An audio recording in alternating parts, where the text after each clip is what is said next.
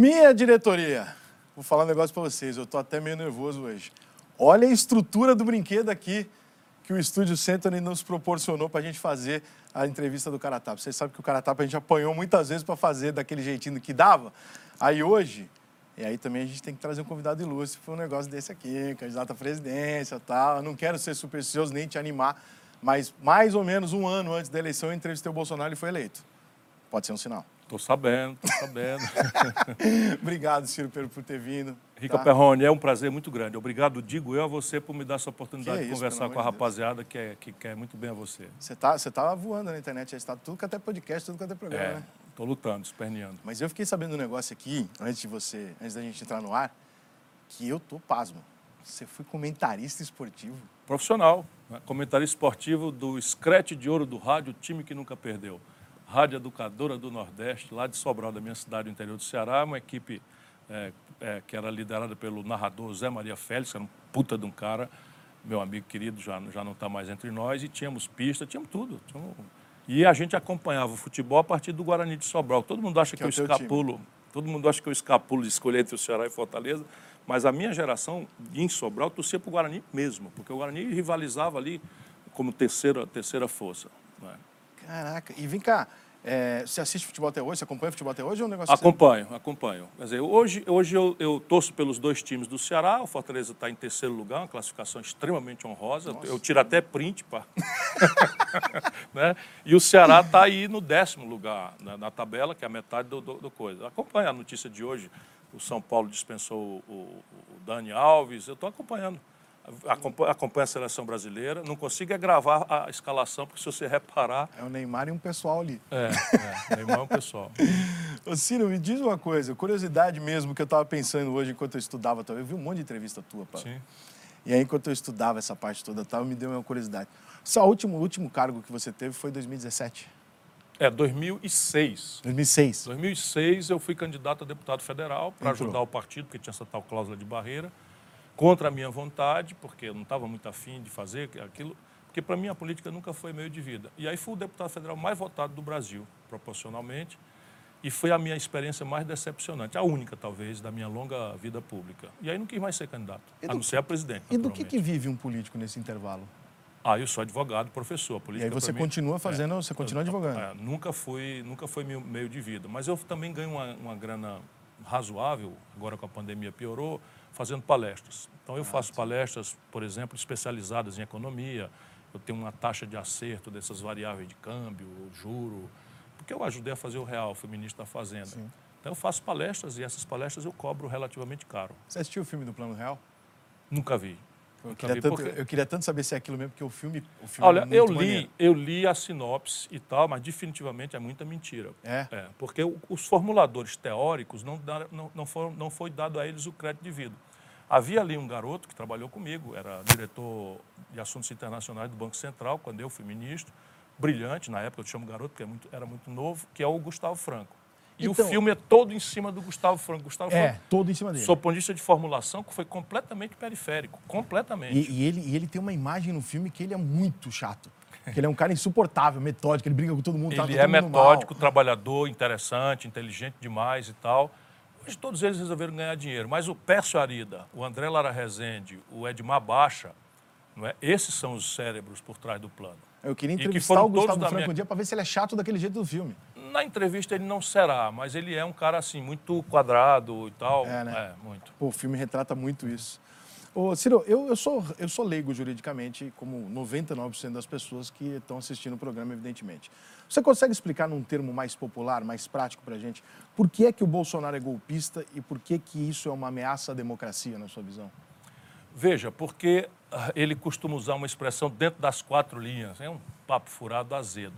E você tem o seguinte, a, a Constituição veda com determinadas condutas, e uma vez passada a fronteira dessas condutas, o, o, presidente da República, no presidencialismo, incorre naquilo que nós chamamos no direito de crime de responsabilidade, uhum. que é um crime diferente dos crimes comuns. Então, um crime comum, por exemplo, um assalto a banco. Então, esse crime quem julga é a justiça. O crime de responsabilidade é, é, é julgado pelo Congresso, porque é uma natureza, é uma espécie de crime político, embora previsto. Não é um crime só de opinião, é um crime E quais são as cláusulas que estão ali dizendo? Então, atentar contra o regular funcionamento das instituições. Isso é um crime de responsabilidade. A se comportar com falta de decoro em relação ao, cargo. Isso é um crime de responsabilidade. Entregar o interesse nacional aos interesses estrangeiros. Isso é crime de responsabilidade. E, na minha opinião, e evidentemente isso tem que ser julgado por um coletivo, o Bolsonaro comete esses crimes, mas também atentar contra a saúde pública. Quando ele prescreve remédios, ele, ele se comporta com aquilo que a gente prevê, aí um crime comum, no Código Penal, como charlatão. Então você começou a pergunta com toda a humildade, dizendo: olha, eu não entendo direito e é. qual é, você explica e tal. Então, os médicos têm o monopólio legal, regulamentar, de prescrever remédio. Eu não posso, nem você, nem que eu tenha experiência, já usei esse remédio muitas vezes, deu certo. Eu não posso chegar na televisão ou dizer, Rica, toma esse remédio que é bom. Isso é charlatanismo. Sim, sim. E ele fez isso, todo mundo viu.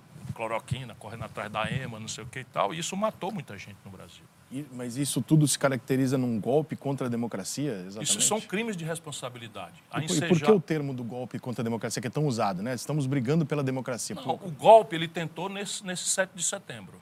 Não é? Isso, as informações hoje estão muito claras. O que eu tenho acusado o Bolsonaro é de cometer crime de responsabilidade. Eu nunca tinha acusado o Bolsonaro de cometer golpe. Mas neste, neste 7 de setembro, ele organizou pessoalmente, com muita grana pública, com muito envolvimento de bandidos do agronegócio, porque não é o agronegócio, pessoas, bandidos do mundo dos caminhoneiros. Agora descobriram que o tal Truvão nem sequer tem carteira. o Brasil é, é o país da piada pronta, se não fosse trágico. Diz que o cara não tem carteira, nem tem caminhão e é o líder dos caminhoneiros. Pelo menos é, é, é, essa última, a última que eu li, ainda tem que apurar se não é fake news. E aí ele puxou o golpe. Não fracassou, deu para trás, correu. Né? Foi feio, porque ele deixou os soldados dele feridos no campo da batalha. Né? Você acha ruim ele ter recuado? Veja, eu, eu soltei uma nota dizendo que eu sinto um misto de alívio e vergonha. Alívio, portanto, eu gostei, porque ele levar isso ao extremo era muito pior para o país. Eu passei aquele, a véspera dali temendo por, por gente morta. Sabe, porque não são os políticos. Se você reparar, os políticos estão sempre num gabinete, cercado de segurança e tal. Mas ele, o cara faz e cita e cita, aí os amigos vão lá na rua, e daí a pouco vem a polícia, senta a borracha, mete, mete, mete o gás pimenta, mete na cadeia. O cara destruiu a vida, esse, esse, esse trovão destruiu a vida. Ele vai perder a primariedade, o cara está mandado para a cadeia pelo Supremo, que não tem mais recurso. Sabe, três filhos adolescentes, em nome de quê? De uma paixão política que depois o cara no dia seguinte, é, desculpe, não foi bem assim, acabou-se e tal. Aí fica bem os homens lá tudinho e tal, e o cabo está na desgraça. Compreende? Na verdade, o que a gente, o que a gente, povo, tem de imagem dos políticos é quase isso, né? Tipo, e tem toda vocês sempre fazem e de repente aparece todo mundo junto. Aí a gente é fica olhando e fala, a política, Rica, a política é a substituição da guerra. A política é isso. O, o, ser humano resolvia a parada do poder na base do tapa, da bala, do, do tacape, né? lá nas origens. E aí fomos nos civilizando, fomos desenvolvendo instituições, e, mas é a guerra substituída por palavras. Então você não, não pode fazer como o Bolsonaro faz, adversário e inimigo. Porque a lógica aqui é que a disputa pelo poder é mortal. Então, se eu exercitar sem limites a minha, meu apetite pelo poder, se eu não respeito a diferença, se eu não, não, não sabe, acabou aqui, nós discordamos, vamos tomar uma cerveja, cara. Claro. E, e, isso as pessoas às vezes pensam que é contradição. Não é, é o lado bom da coisa. Então você vai no parlamento, cacete come e o cara, Vossa Excelência é um filho dessa, né? É igual um jogo de futebol, né? Que ficou no campo, ficou no campo. Aqui fora é aqui fora. Isso. E aí vamos pegar boa comparação, muito boa comparação. As torcidas organizadas são um espetáculo à parte. Mas se elas resolvem fazer uma guerra e que um filho de uma, de uma senhora morre porque aí já passou do limite. Passou do limite. Mas me, me diz por que, que por exemplo, uma, um ato, por exemplo, o que aconteceu no dia 7? Milhares de pessoas. Eu não sei nem qual foi o número total que a polícia deu. Foi muita gente. Foi muita Lá gente, em São né? Paulo, a polícia estimou em 125 mil pessoas. É uma das maiores manifestações na Paulista. É, é. é tinha bastante gente. Brasília foi um fiasco, não deu 40 mil, 50 Brasília mil. foi é. Uhum. Enfim, é, tem uma manifestação que as pessoas vão até a rua para dizer o que elas acham. E elas não cometeram nenhum ato violento, ficaram não, todos numa boa, todo mundo, família e tal. Por que é que essa manifestação está sendo tratada pela, por parte da esquerda e pela imprensa como uma, demo, como uma manifestação não democrática? Não, não foi o que aconteceu embaixo, a não ser algumas coisas. Então vamos lá, o que é, que é democrático, o que é que não é? Então eu expressar com eloquência, né, com grito, com entusiasmo, com paixão as minhas convicções, está tudo certo. Agora eu abri uma faixa dizendo intervenção militar já, isso é, é apologia ao crime. Mas é individual, né? Sim, ou grupos. Então, veja, lá embaixo eu também faço de conta que não aconteceu nada. Porque as É porque pessoas. tinha não- um lá pedindo monarquia, cada um pediu um Não, é isso, é muito doido e tal. Mas aqui em cima, onde estava o Bolsonaro, é, não vou mais obedecer da ordem do Supremo. Opa, crime de desobediência, está capitulado no Código Penal. Praticado por um agente público, chefe de Estado, crime de responsabilidade, atentar contra o regular funcionamento. Cai, não é em golpe, cai na, na estratégia do crime de responsabilidade. Porque golpe a gente encara e perde para ele ou, ou derrota ele. Não, definitivamente não é o caso. Seria se a- o plano tivesse funcionado. Qual era, qual era o plano? Hoje estou melhorando as minhas informações. O plano era o seguinte: chegava uma tropa em Brasília, já na véspera, ocupariam com a conivência da- de uma parte da, da Polícia Militar do Distrito Federal a área isolada da Praça dos Três Poderes, que tinha uma ordem do Supremo de não ocupar, invadiriam o Supremo, invadiriam o Congresso Nacional, estabeleceriam uma espécie de desordem geral a justificar o quê? O Bolsonaro determinar um estado de sítio e chamar as Forças Armadas para a restauração da lei e da ordem, a gente chama o GLO. Esse era o planozinho do Bolsonaro. Fracassou. Fracassou porque o Supremo foi bem informado disso, infiltrou gente lá dentro, a inteligência e tal, e saíram desarmando. E o próprio presidente do tribunal ligou para o Exército e, e ameaçou ele próprio convocar a GLO, que ele pode fazer também. E aí o Exército recuou. Seria uma forma de uma intervenção militar, praticamente? A- a- o delírio do Bolsonaro seria essa. Mas, é, na verdade, eu digo a você, é um delírio. Porque não há ambiente, nem interno, nem no mundo. Porque, repare, a memória que nós temos, você é muito moço, mas a memória que se tem na América Latina moço é de uma sargentada. não é? Em- 42. Ah, pô, isso é, é extremamente moço, jovem. Mas veja, a minha geração viu isso acontecer. Na verdade, em 64 eu tinha sete anos de idade. Então, as pessoas mais antigas que viram. Mas eu, eu estudo compulsivamente e hoje os documentos americanos estão liberados. Então, eu, eu fui um pesquisador visitante nos Estados Unidos durante um período e eu vi esses documentos todos. A gente ouve os áudios, as fitas, vê, vê- vê filmes e tal. Então, os americanos trabalharam com a coisa. Por quê? Porque havia uma guerra fria o mundo estava num tal de crê ou morre, ou você era comunista do lado soviético ou era norte-americano do lado, do lado ocidental. E não tinha espaço para, sabe, eu não sou nem preto nem branco, eu sou um, diversos tons de cinza, não, sei, não, tem, não tinha isso. É bom lembrar, em 62, um ano e pouco antes do 64 aqui, os americanos quase levaram a humanidade, os americanos não, os soviéticos e americanos quase levaram a humanidade a um confronto nuclear porque não existia mísseis balísticos, essa que alcança via foguete, né, do outro lado do planeta. E então os russos botaram, os soviéticos botaram mísseis em Cuba, que fica a 120 quilômetros. De noite dá para a gente ver a luz de, de, de Fort Lauderdale e, de, e- e da Flórida, dá para ver as luzes. Então, pela primeira vez na história moderna, na história, na história, os americanos tiveram o território deles ameaçado. E o Kennedy botou o dedo no gatilho assim como o Khrushchev botou o dedo no gatilho. E aí, por trás dos panos, se acertaram, os americanos tiraram mísseis da Turquia, que fica mais ou menos ali na linha já de divisão do Ocidente com o Oriente, e os, e os, e os soviéticos tiraram os mísseis de Cuba. E a humanidade respirou em paz. Logo em seguida vem, vem o Brasil, o mais importante país da esfera de influência norte-americana, em que havia uma propaganda de que nós estávamos caminhando para o sermos um satélite. Nunca aconteceu, isso foi uma grande mentira, uma grande, uma grande ilusão. E aí 64 acontece por causa disso. Então, mas esse ambiente não existe mais no mundo. Percebe? O mundo não aceita mais esse tipo de coisa. E, e o Brasil, as pessoas não têm muita noção, como qualquer outro país, depende, sabe, vitalmente, como a gente depende para respirar, da- das relações internacionais. Então, veja, todo o aparato que nós estamos usando aqui é eletroeletrônica, celular, tablet, etc. Tudo isso é importado. Então, para a gente pagar isso, a gente precisa vender soja, milho, boi e tal. Se a gente entra num processo de banditismo internacional, eles, eles fazem um embargo de um mês, liquida. Então, não existe isso. O Bolsonaro é um delirante. Por quê? Porque ele vem dessa época.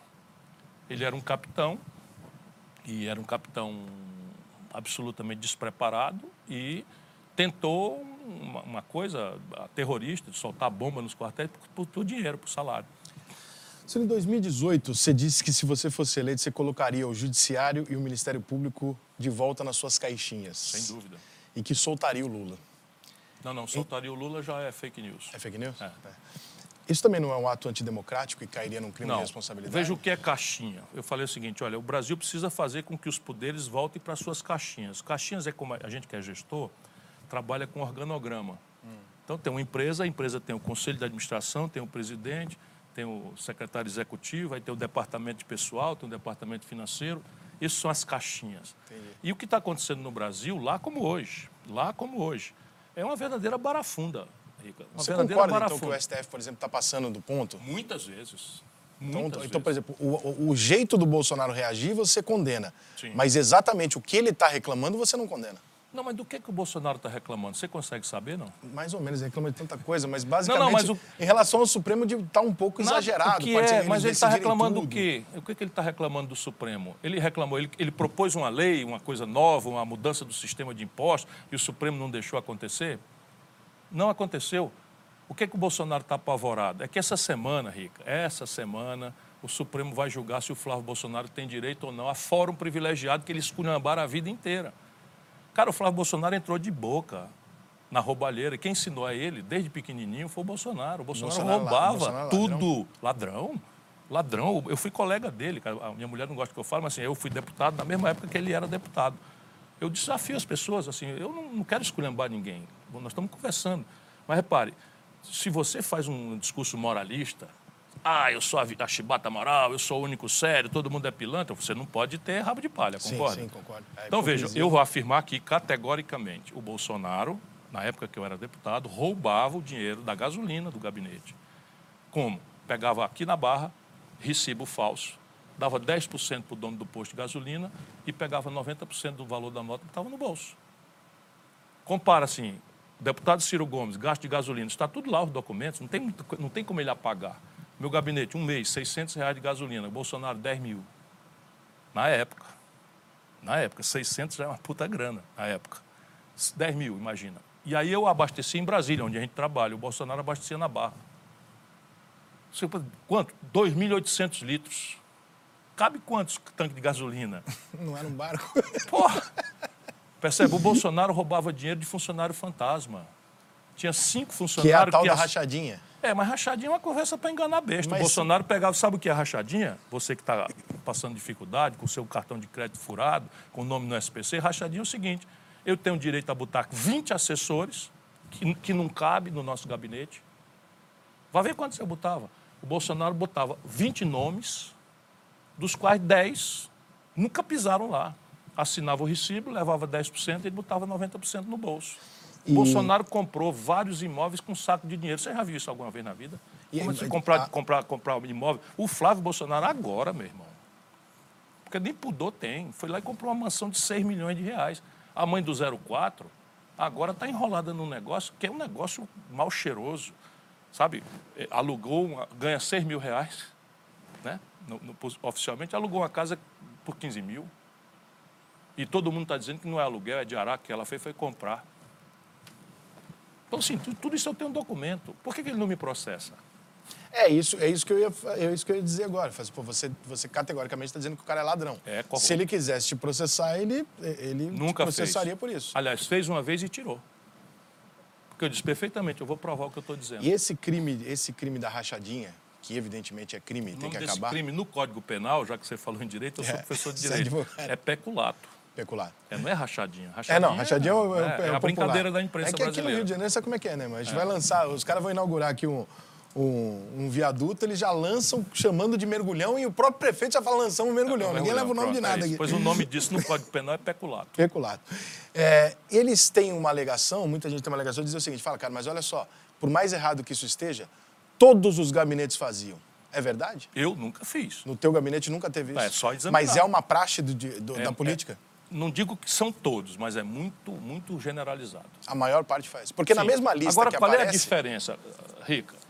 O pecado do pecador, todo mundo no Brasil, na nossa cultura, desculpa, perdoa. Não é? O cara diz assim, não, padre, eu pequei. Né? Então vá lá, meu filho, ajoelha aí no milho, reze, reze né, tantas coisas e tal, você está perdoado. Isso é da nossa cultura, da tolerância, então o pecado do pecador. O que não se perdoa é o pecado do pregador. Esse é o problema do Bolsonaro, percebe?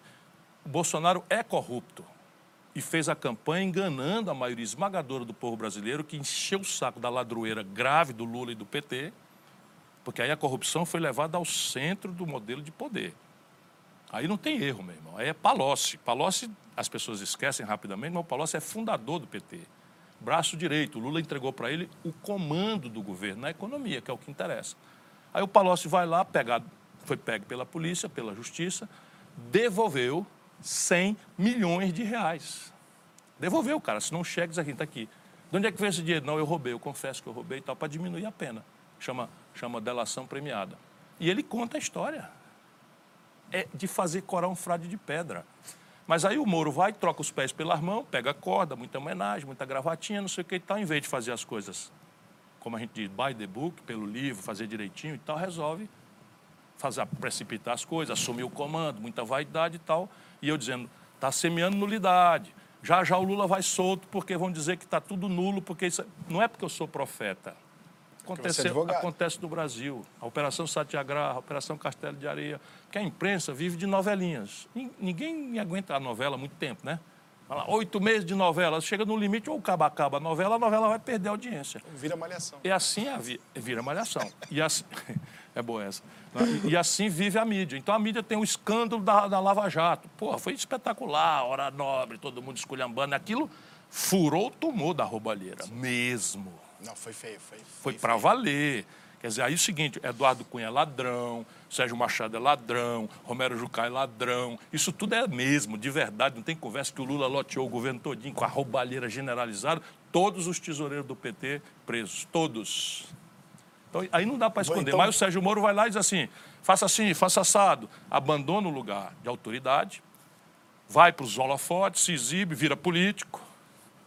Como é que o cara. Bem, francamente, vamos, vamos raciocinar juntos. Então, eu sou juiz e, de repente, você é candidato contra mim, ou você é candidato contra o meu candidato, eu pego e condeno. O último cara para quem eu posso trabalhar é o seu adversário, concorda? Pelo menos na minha ética. E, e ele, ele tem essa, essa essa postura duvidosa duas vezes, porque quando ele abandona o Bolsonaro, ele vira colunista do Globo, que é um inimigo não, do Bolsonaro. É, colunista, não, ele é pior. O Sérgio Moro é, um, é uma, uma, pessoa muito perigosa. Porque sabe para onde ele trabalha hoje? Você me perguntou, e você, o político e tal? Como eu não tenho mandato há muitos anos, eu tenho vida privada, tá certo? Mas o Sérgio Moro trabalha para uma firma americana que simplesmente está nomeada como administradora da massa falida da Odebrecht, que ele, Moro, quebrou. Isso que eu estou dizendo. O Sérgio Moro trabalha para uma empresa americana, está morando nos Estados Unidos. Crise na Lava Jato, hein, gente? Crise não acabou. O Bolsonaro liquidou a Lava Jato, acabou a Lava Jato, está todo mundo tá varrendo para tá baixo. Defendendo, ele está defendendo. Ele está trabalhando ele... e ganhando dinheiro numa firma americana que administra a massa falida da Odebrecht, cuja empresa de, de engenharia pesada brasileira quebrou por conta da Lava Jato.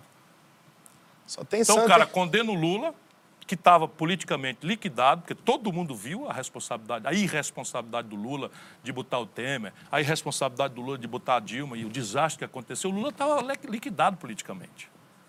Não, e o Sérgio Moro transforma o Lula numa vítima e aí vai ser ministro do cara que ganhou a eleição. Ato contínuo, rompe com o cara que ganhou a eleição, vai trabalhar por bandido, por grana. Temos aí algumas, alguns pontos realmente para ser. Quando Mas não acredite no aqui... que eu estou dizendo, confira. Confira. Sim, sim. Peça as pessoas para olhar no Google. Eu estou pedindo no Google para falar onde é que o Sérgio Moro trabalha hoje. Bota no Google. Você é um cara de esquerda, declaradamente. É, a minha formação é de centro-esquerda. É. E aí tem uma parada que eu queria te perguntar, porque eu vi ontem um vídeo seu que você falava o seguinte, que você temia por mortes sim. no dia 7 de setembro. Nas manifestações do 7 de setembro, Isso. você temia por mortes, porque é muito perigoso, né? As pessoas estavam muito inflamadas e tal, não sei o quê. Tudo bem, mas você não teme por mortes quando as manifestações de esquerda, que são quase que invariavelmente de final violento, confronto com a polícia, Veja e normalmente opinião. bem piores do que as dela? Veja a minha opinião sobre isso. Eu tenho advertido sistematicamente. Quando aconteceu, por exemplo, um protesto da esquerda contra o Bolsonaro, eu disse que não ia, porque não estava na hora da gente fazer aglomeração, estava morrendo duas mil pessoas por dia que eu achava uma contradição, a gente esculhambar o Bolsonaro como eu esculhambo, e ir para a rua, a pretexto seja do que for. Isso é surreal. Mas respeitava quem ia, mas fazia um apelo. Também está no Google. Meu irmão, se você for, vá com cuidado, se proteja, bota mais, cuidado com os provocadores. Eu estou muito angustiado com isso de um tempo para cá, sabe? Porque de lado a lado, o Lula vive disso, do nós contra eles. Os dois estão doidos para produzir uma vítima do seu próprio lado. Compreende o que eu estou dizendo? Sim, um é bom para o outro. Claro. E a gente precisa desarmar essa bomba. Então, minha, minha conduta não, não interessa se é esquerda ou direita. Eu tenho a mesma opinião. E aí você é o cara que vai desarmar a bomba? Olha, eu me Você é o esforço. cara que vai chegar no meio dos Eu me dois? esforço. Porque, assim, claramente, no popular, você está se posicionando como a terceira via. Mas, de- veja, terceira via é uma expressão preguiçosa da mídia. Tudo bem, mas é Certo? você. Mas Naquela, o seguinte- naquela ideia, só tem o Lula e Peraí, Bolsonaro, mas você está não, se não posicionando aconteceu dizendo uma que não eleição é em isso. 2018? Sim, Onde é que eu estava? Candidato. Mas contra o Lula Sim. e contra o Bolsonaro. Sim. Confere? Confere. Produção, confere. Ao Confere, Google confere. e tal. Então, veja bem, eu estou nessa luta há muitos anos. Eu fui candidato em 98 contra o Lula e contra o mas Fernando naquele, Henrique. Mas naquele momento ninguém clamava por uma terceira via. Hoje muita Não, mas gente eu espera dizia, isto é uma via. bomba. Isso está armando para o Brasil uma tragédia. É, é só recuperar Essa é no a sua Google. melhor chance. A minha melhor chance de disparar. É a última. Não se deve dizer isso, mas eu não pretendo disputar mais do que essa última vez, não. Mas tu falou também que se o Bolsonaro ganhasse, tu ia embora para Paris. Não, nunca disse isso, não. Ah, não, não. não. Um monte não, falou isso. Ele falou que se o Bolsonaro ganhasse, ele ia embora para Paris. Não, não, não, não, não. Veja, eu não vou abandonar o Brasil porque eu- eu- minha vida é aqui. Eu não tenho patrimônio, não tenho empresa, não me associo com ninguém, não- enfim, não, não me interessa. Mas é, o meu país é, é minha paixão, meu amor. Você está olhando no meu olho que o espectador não está... A minha paixão é o Brasil. Percebe? Eu nunca me interessei por dinheiro. Não tenho sociedade, não tenho rádio, não tenho TV. O cara, ministro da Fazenda dava as cartas na, na economia brasileira, prestigiadíssimo pelo Lula, prestigiadíssimo pelo Fernando Henrique. Achava que não era correto. Coisas simples que eu só estou contando agora. Me elegi governador do Ceará, o mais jovem da história, 32 anos de idade. Já pensou? Tu tem 40 aí? Dois. Dois. Eu com 32 era governador do oitavo estado brasileiro. Aí morava numa casa alugada. Aí resolvi não ir morar no palácio, porque achava um luxo que não devia, sabe, me iludir para poder não tomar gosto dessas coisas. Aí no auge do sucesso, ministro da Fazenda, tal, resolvi parar com a política e fui ser visiting escola, pesquisador visitante em Harvard, nos Estados Unidos. Chegava sexta-feira que acabava o meu trabalho de ler compulsivamente, estudar, ia para casa, danava ouvir música brasileira e chorar mesmo, de saudade, de longe de casa. Eu sou tarado por esse país, sou louco pelo Brasil. E eu, enfim, não tenho, tenho queixa nenhuma. Mas você. Você tá com um pouco defeito, hein? Você, você tá com um pouco Hum? Não, defeito. por exemplo, Até agora tu tá pintando um candidato ideal. Me fala aí uma coisa que você fez e você se arrependeu. não tenho arrependimento na vida pública, não. Agora você veja. cometeu um erro como Ah, claro político? que sim, lógico, lógico. lá. Nenhum pro- proferir alguma coisa de gente. Não, não, tudo bem, nenhuma maldade, mas Nada, assim, nunca. mas Mas- qual foi mas o grande erro da sua carreira, por exemplo? Olha, eu fiz piada machista. Fez já? Enfim, 20 anos atrás eu fiz uma piada. Mas 20 anos atrás não era uma piada machista, esse é o ponto. Bom, é bom, raríssimas pessoas têm essa sensibilidade, mas foi. E eu já me desculpei muito por isso, mas isso talvez tenha sido publicamente o meu maior erro público, digamos assim. Mas pessoalmente, talvez o erro que eu deva confessar mais é o seguinte: é que como eu faço um esforço imenso para ser uma pessoa normal na política. Às vezes a gente não consegue, mas eu faço um esforço imenso. E quando eu não tenho responsabilidade, eu não tenho cargo, eu não tenho mandato, não sei o quê, então eu sou uma pessoa normal. Eu vou para o bar, eu não ando com segurança. Eu acabei de chegar aqui no seu estúdio, Verdade, não tinha. Não, não tinha. ando com segurança. Ele, ele não é muito grande. Não, o que- Vicente é meu assessor que de se- Acho que imprensa. se der briga não vai ser ele que vai Não, é resolver. valente, é valente. É, não, não, não- Mas, não enfim, boto fé, não. Eu não uso arma, não uso arma, não uso segurança e gosto de ir pro bar. Então eu vou pro bar, Tomar uma, um, pagodinho, não? tudo, pagode, gosto de tudo isso. E aí um cara que é da vida pública, os meus, meus amigos da política, não vão. Por quê? Porque no bar é o lugar onde as pessoas estão à vontade. E político lembra sempre uma coisa ruim. É, é, Ou é uma verdade. coisa muito boa. E aí você tá no bar, o cara diz, ah, sou seu fã, e abraça, ele cospe todinho e tal. Esse é o lado bom. Ou tem o cara que tá ali puto com tudo que está acontecendo na vida e vê um cara que representa essa contradição. Vocês- diz assim, é, seu numa- filho da puta. Vocês estão numa situação difícil pra caralho, Não, porque... que difícil. Difícil é Porra. ser servente de pedreiro, Não, irmão. mas difícil que eu digo, né, no sentido de que ninguém acredita. Você fala, eu sou político. Filha da puta, bandido. Não tem É a isso. opção de imaginar você, que... Tá... Você paga pela categoria. É, você, você paga pela categoria, não Pois tem mais ando- benefício da pois dúvida. olha, eu ando... O maior de sabor que eu tenho, o caba grita, Bolsonaro! Aí eu pego... eu Antes até me irritava um pouco, agora diz assim, não cansou de passar vergonha ainda não, irmão. Você Aí acha- fica todo... Você acha o Bolsonaro pior que o Lula? Ah, é muito pior. É mesmo? Muito pior. Assim, Com- qualquer argumento que você queira considerar. Você acha, por exemplo, que com tudo que a gente descobriu, agora, agora, agora eu fiquei curioso, tudo que nós descobrimos do PT é muito grande. Foi, inclusive, dito como o maior roubo da história do mundo já identificado Ah, no governo. não tem- não- não. Foi Olha, surreal. o- né? A roubalheira do PT era central É surreal. e a responsabilidade é do Lula. Exatamente, ele é o Então, líder do lá ponto de vista moral, eles são iguais. Então, isso ponto de vista moral. Você consegue colocar na mesma prateleira, mesmo que o Bolsonaro Não, questão roube é gasolina de e tal, humanidade. você bota na mesma questão prateleira? de humanidade. Questão de humanidade. O Lula é um cara da democracia. Hum. O Bolsonaro é um cara da ditadura. O Lula é um cara do lado humanista, com todas as mentiras e picaretagens e demagogias. O cara é, um, ele, o cara é do diálogo, é da conversa, é da, da lambança, é da mentira. Muita. O Lula adora mentir, tem pouco apego à verdade. O Bolsonaro é E mau. mente bem pra caralho. O Bolsonaro é mau, o Bolsonaro é perverso, Bolsonaro não tem empatia.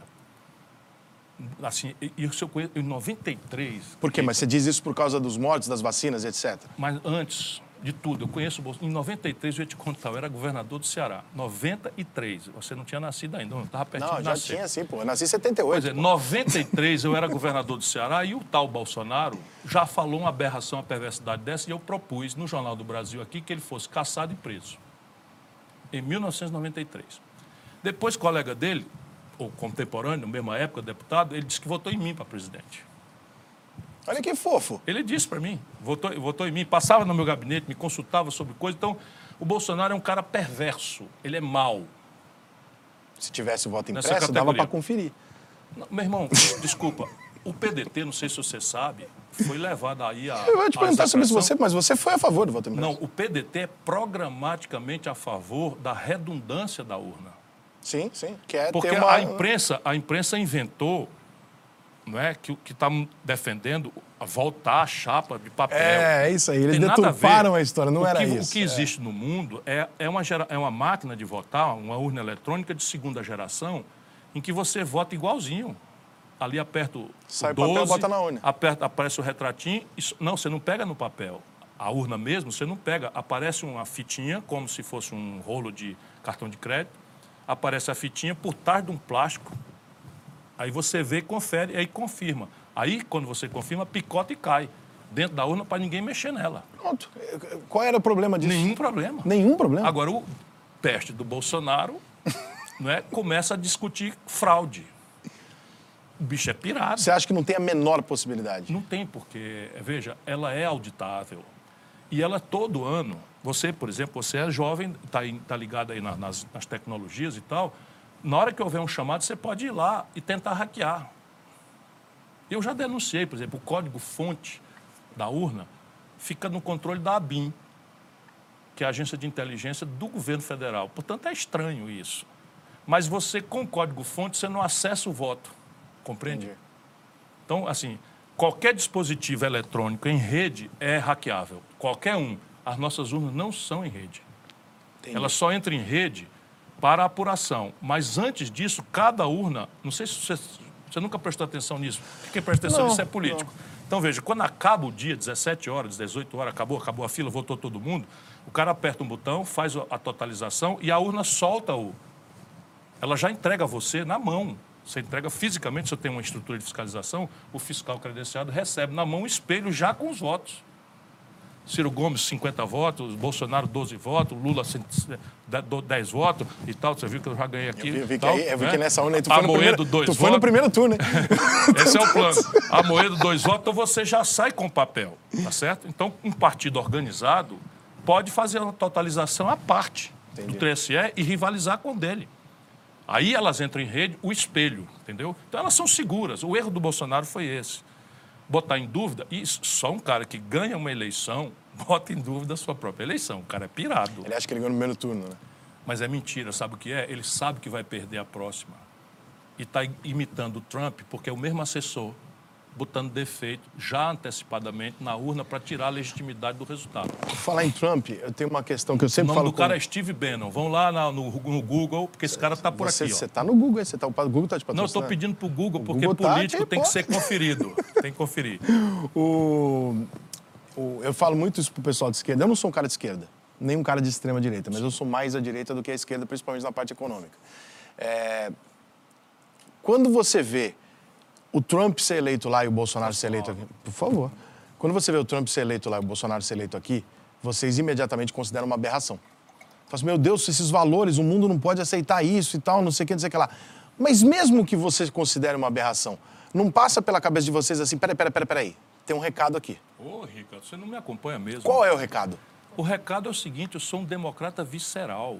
Mas qual é o recado? Veja o que, que aqui, o mundo está dizendo quando ele bota esses dois perfis? Que o que está posto está errado. Você nunca leu meus textos, eu escrevo, escrevo livros, escrevo... Você parou de escrever de futebol, pô.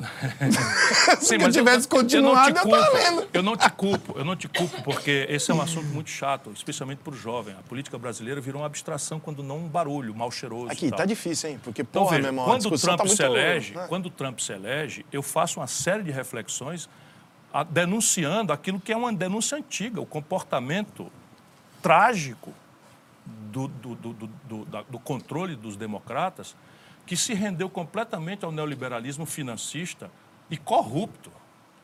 Essa família Clinton, não sei o que e tal, é um atraso do atraso do atraso. Inclusive nas questões práticas do Brasil. Você não tem ideia do que eu já conheço. Eu fui ministro da Fazenda do Brasil. Não quero nem imaginar o que você viu. Eu tive um cacete com o Larry Summers, que foi secretário do Tesouro americano.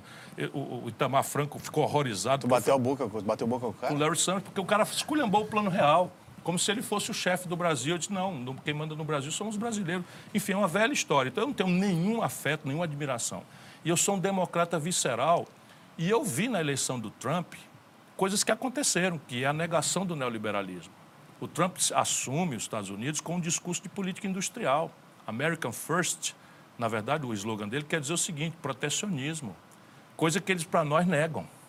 Dizem que para nós não pode, que o Brasil tem que facilitar as fronteiras, tem não sei o quê, papapá. Mas o que, que aconteceu? Na sequência, o Trump começa a se, a se basear em coisas que são muito fascistas, que não são liberais. O liberalismo político é uma obra admirável, à qual a humanidade inteira aderiu. O que é fascismo, Ciro? O fascismo são- é uma ideologia totalitária que organiza um poder que constrange as populações por exacerbação da diferença. Então, pega lá, o Trump era a migração, então o cara faz um muro e começa a prender migrantes fudido, ferrado, e separar mãe, mãe de filho e tal, coisa que continua. Eles, Mas você acha que o certo, então, era deixar o cara entrar ilegal? Quem? Não, mas tratar isso de uma forma mais humana, eu acho que sim. Porque, repare... Como é que ele- se trata isso de forma humana a partir do momento que eles estão invadindo, por exemplo?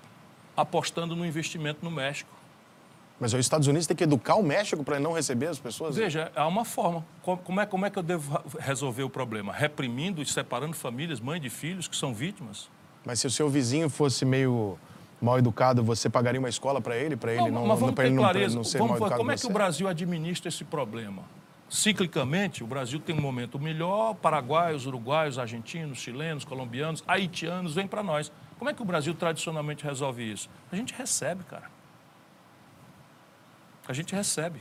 Mas a gente não pode... Você já ouviu falar no, Mas, Brasil, no então, Brasil mas- pegar uma família de haitiano, confinar numa prisão dentro Não, do não, aeroporto mas de é- Guarulhos, separar a mãe de filho, deportar a mãe, ficar com o filho sem saber para onde a mãe foi? Não, mas, é, mas, mas, Isso é o que os- mas esse é o nosso os perfil.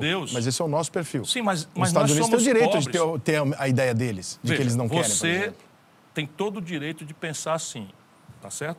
Porém, eu estou propondo que você raciocine, Não, entendi o dando um exemplo prático. Mas então, é veja, os americanos, os americanos têm uma maneira deles lá de... de Ok, isso é o hipernacionalismo. E eu sonho com a humanidade sem fronteiras. Você acha que tem alguma chance? Olha, a Europa não já se celebrou praticamente? São séculos de guerra, séculos de guerra, a Inglaterra contra a França, a França contra as guerras mundiais, a Alemanha contra todo mundo, hoje são uma nação só. Eu sou tão desiludido com as possibilidades do mundo viver em paz que eu já... Não, rapaz, a questão é harmonizar a condição de trabalhar e produzir para você viver onde, onde você nasceu. E essa é a questão que eu quero te ponderar. Os americanos estabeleceram uma- uma- um, um mercado comum com, a- com- com o México, chama NAFTA.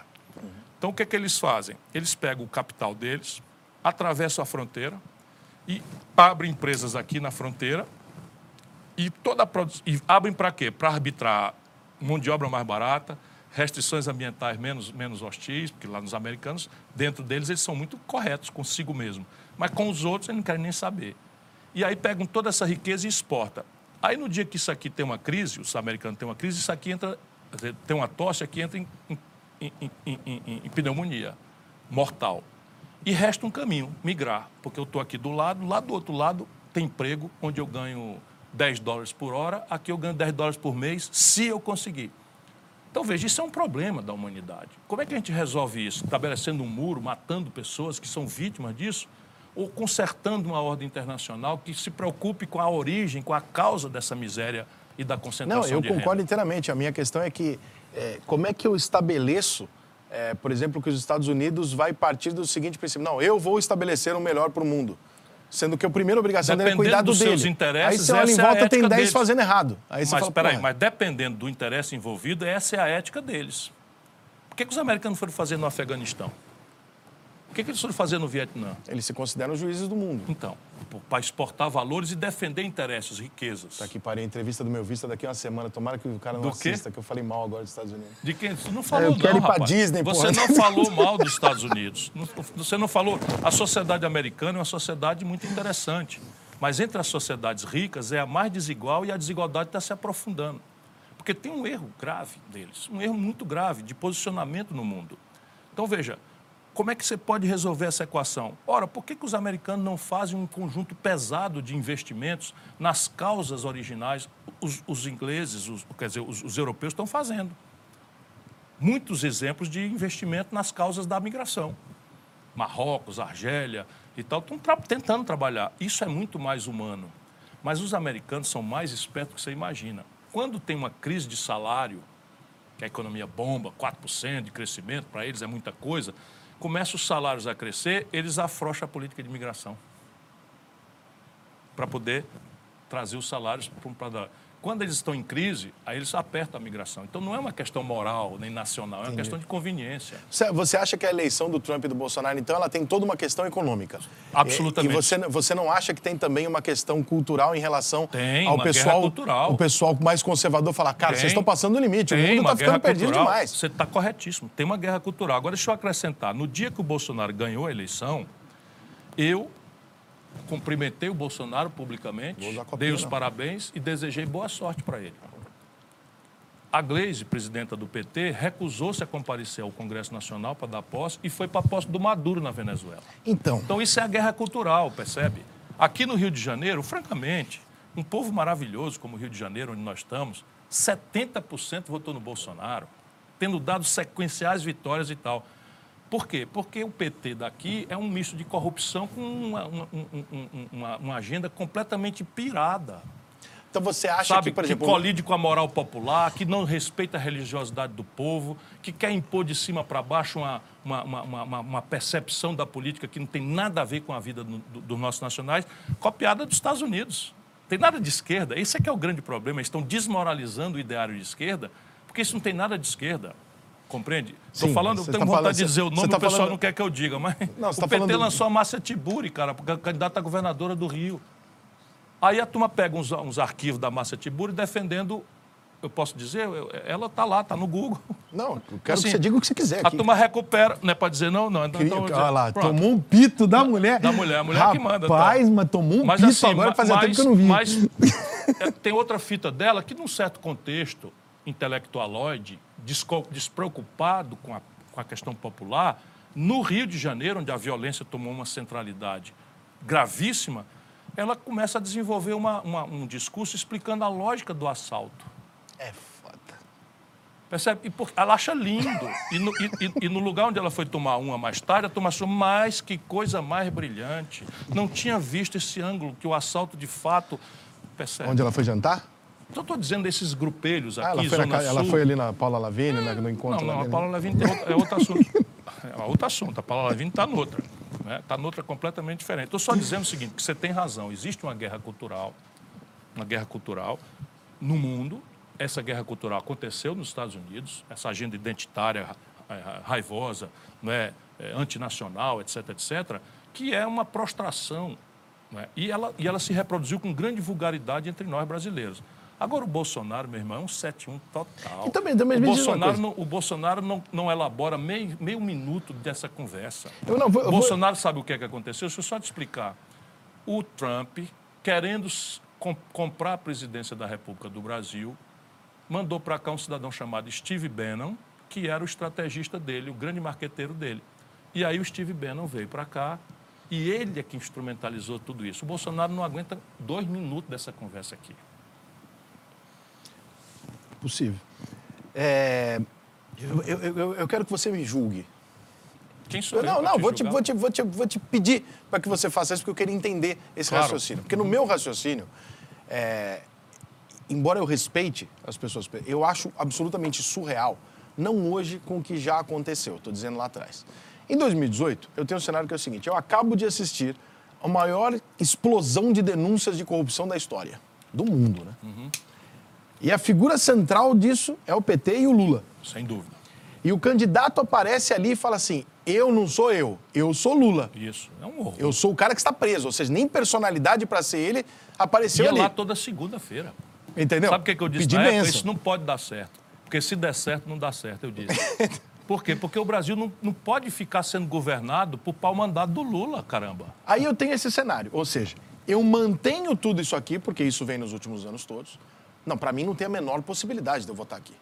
E do outro lado, me coloca um cara que fala assim, cara, ele é meio machista, ele é meio maluco, meio, porra, ele fala as paradas lá, talvez ele seja meio alinhado aí com, com militar, com, com golpe, talvez e tal. Eu tô errado em escolher aquele? Tá, por quê? Porque você aceitou o que o Lula marcou para você aceitar.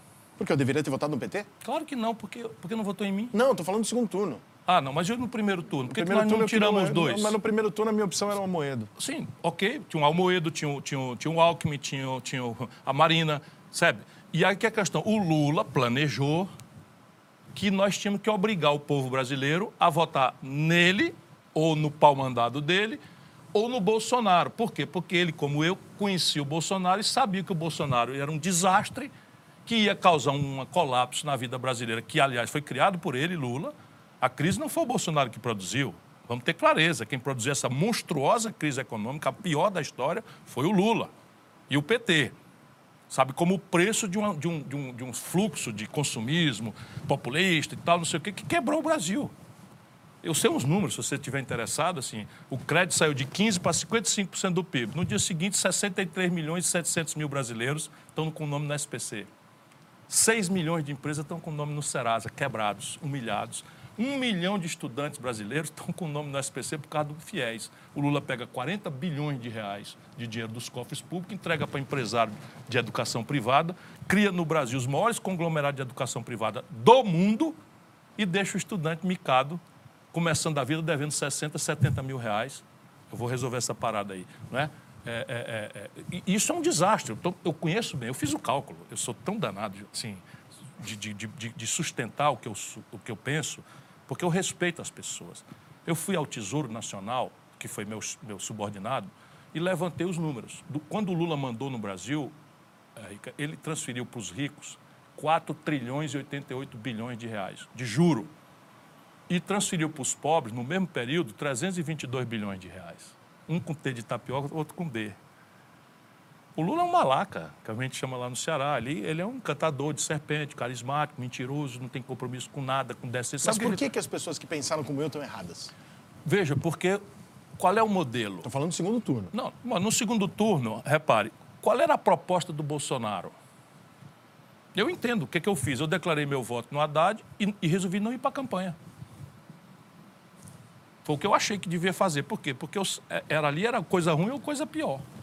Acredite. Você acha, você acha o Bolsonaro, naquele, não estou discutindo pós-pandemia e tal, estou discutindo naquele momento. Não, eu entendo com o meu coração, porque, É meu porque irmão... você conhece o Bolsonaro há muitos anos. É isso, A pessoa que está ali olhando o Claro, cenário. portanto, veja. Você não acha razoável que a pessoa ali fale, Acho porra, eu não posso ir ali de jeito mais nenhum. do que razoável, desculpa eu lhe dizer, assim, coisas mais fortes do que o seu argumento. Estou lhe julgando como uma pessoa que fez correto. Por quê?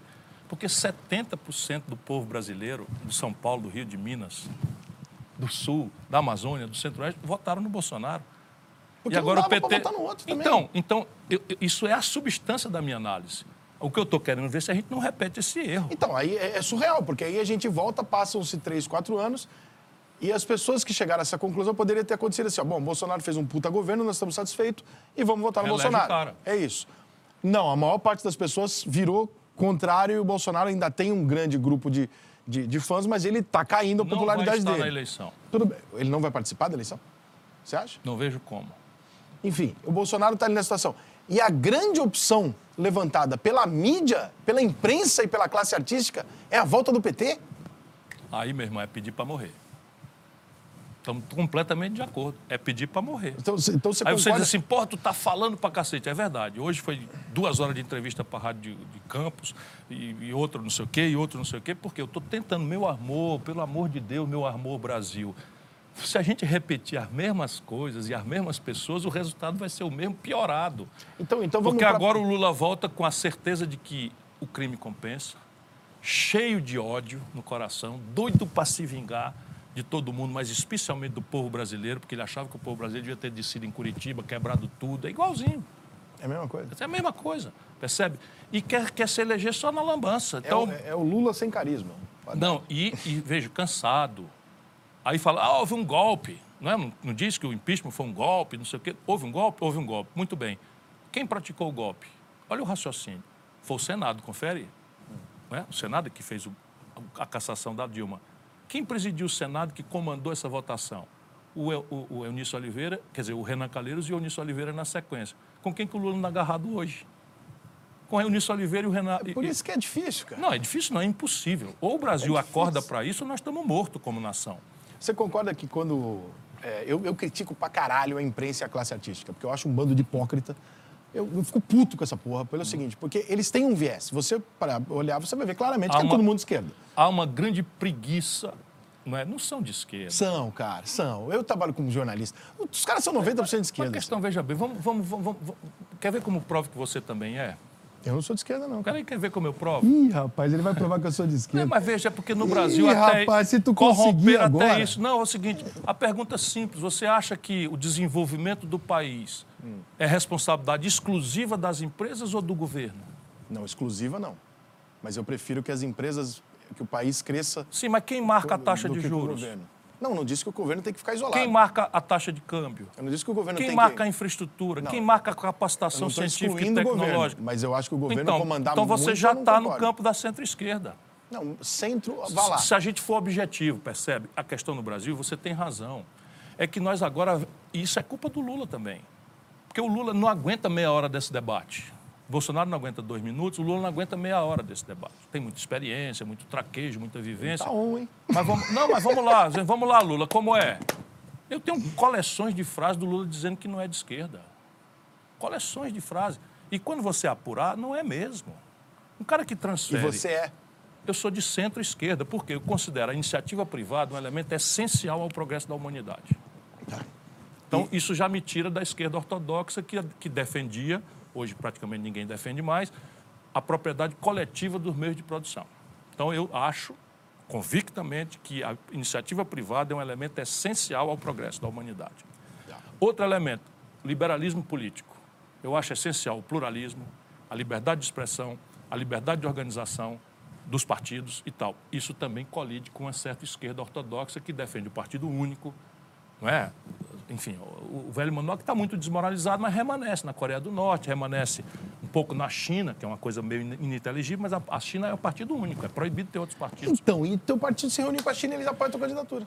E a China é a maior, a maior, a maior compradora do Brasil. Sim, mas é o Partido Comunista Chinês. E qual é o problema? A gente não deve conversar com os comunistas, que rico? Não sei, mas quando você, por exemplo, disse, em dois anos atrás, você disse que a Venezuela era uma democracia. Não, não, eu Você disse. acha não, isso? aí é uma fraude. O que eu disse é o seguinte: é que é uma democracia tão qualificada quanto a brasileira. Eu estava fazendo ironia. Mas a imagem que passa pra nós que não Mas é somos de propaganda. esquerda é exatamente essa, do tipo assim, pô, você, não, você sabe, Mas você, tava- você vê as fotos lá do pessoal de esquerda abraçado com Maduro, Sim, Fidel, que, pera você um fala, porra. Você já me viu? Não, você, por isso que eu estou te perguntando. Mas você concorda que a imagem feita da esquerda é absolutamente. É o, mas é, o, é o ponto onde nós estamos de acordo. Você não é esse cara, você não é um socialista, um comunista. Não, rapaz, não sou, nunca fui. Não sou, você não concorda Cara, eu com governei isso. um Estado. Não, eu comandei isso- a isso economia que- do Brasil. Por isso que eu quero esclarecer, uma... porque na, na cabeça das pessoas, Bem, e muitas vezes então até, vamos ver, o- toda pessoa de esquerda apoia o Maduro, o Lula, o Bolsonaro, porque- o, a Venezuela É e tal. Você não é esse cara. É porque a política não é preto ou branco. Tá. Então vamos, vamos esclarecer. Eu, como 80% do povo brasileiro, considero que a responsabilidade por promover o desenvolvimento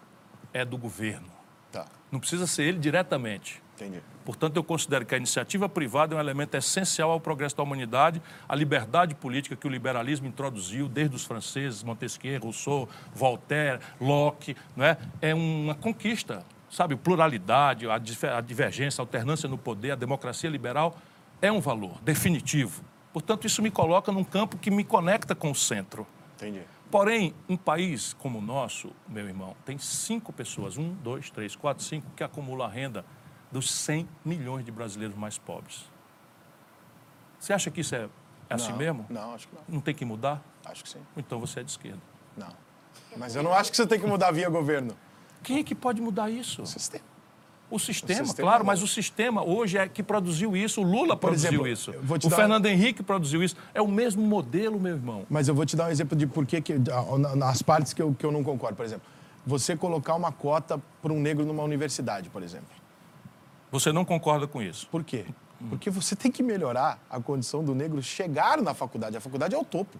Sim. Você botar ele no topo, você pulou as etapas aqui, não Sim. necessariamente ele dá. Sabe quem Não é inventou- melhor que venha aqui embaixo Sabe quem e dê a inventou- mesma condição para ele chegar Sabe quem inventou as políticas afirmativas? Não. Os norte-americanos. lá? Tudo bem. Mas Isto é são- um elemento liberal. eu concordo, mas são coisas que, Isso, eu, que eu isso não não é consigo de ver esquerda, lógica. isso é um elemento liberal. Deixa eu te explicar por que, entretanto, no Brasil nós precisamos compreender isso. Deixa eu te explicar. Ninguém no planeta Terra praticou a escravidão no limite radical que o Brasil praticou. Sabe quanto tempo durou a escravidão entre nós? 380 anos. O Brasil foi o país que ficou mais tempo com Foi o último país do mundo mesmo? e só aboliu a escravidão porque os ingleses forçaram a mão, porque nós estávamos perdendo competição, que eles já tinham abolido a escravidão há 100 anos. Os americanos foram para a guerra civil por conta da abolição e o Brasil aqui, escravo. Tal. É engraçado porque na Europa os caras são mais racistas que a gente ainda hoje, né? Sim. Eles terminaram muito antes, mas eles ainda ultradireita são mais direita- mais racistas Total.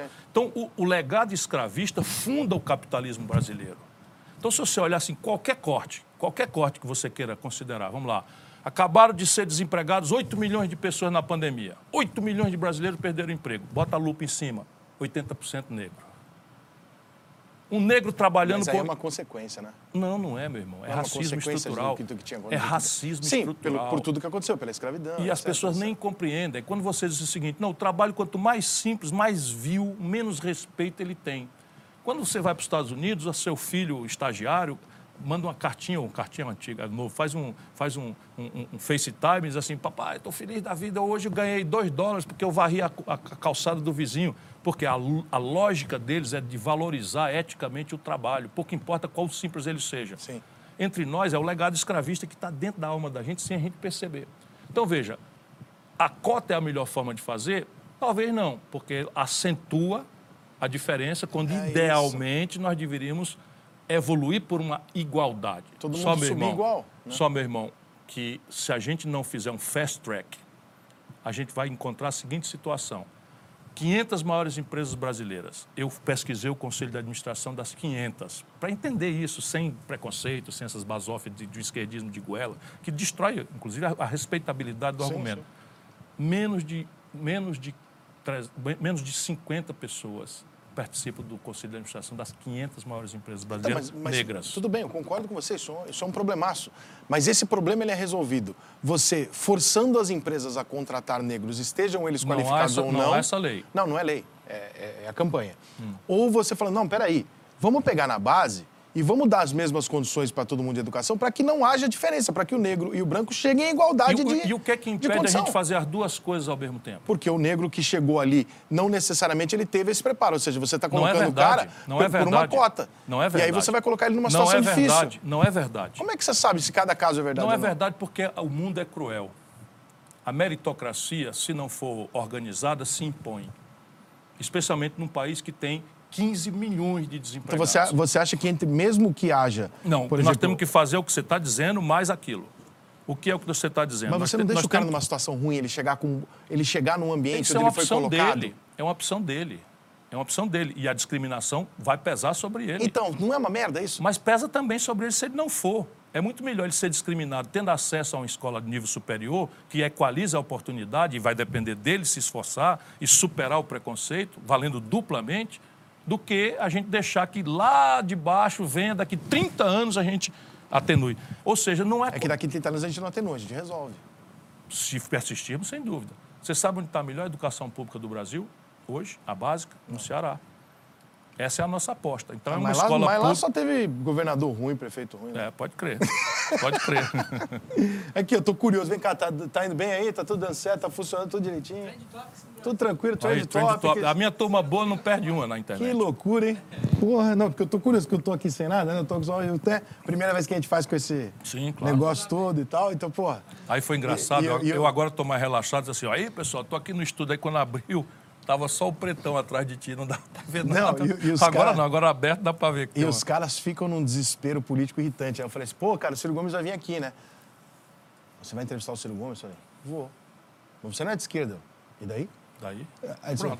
O liberalismo aí uma é galera isso. me chamando de traíra e outra galera falando assim, Ciro, se cuida. Porque eu falei, gente, é uma entrevista, não tô armado, tá tudo certo. Não, explica pra eles que o que pega é catapora.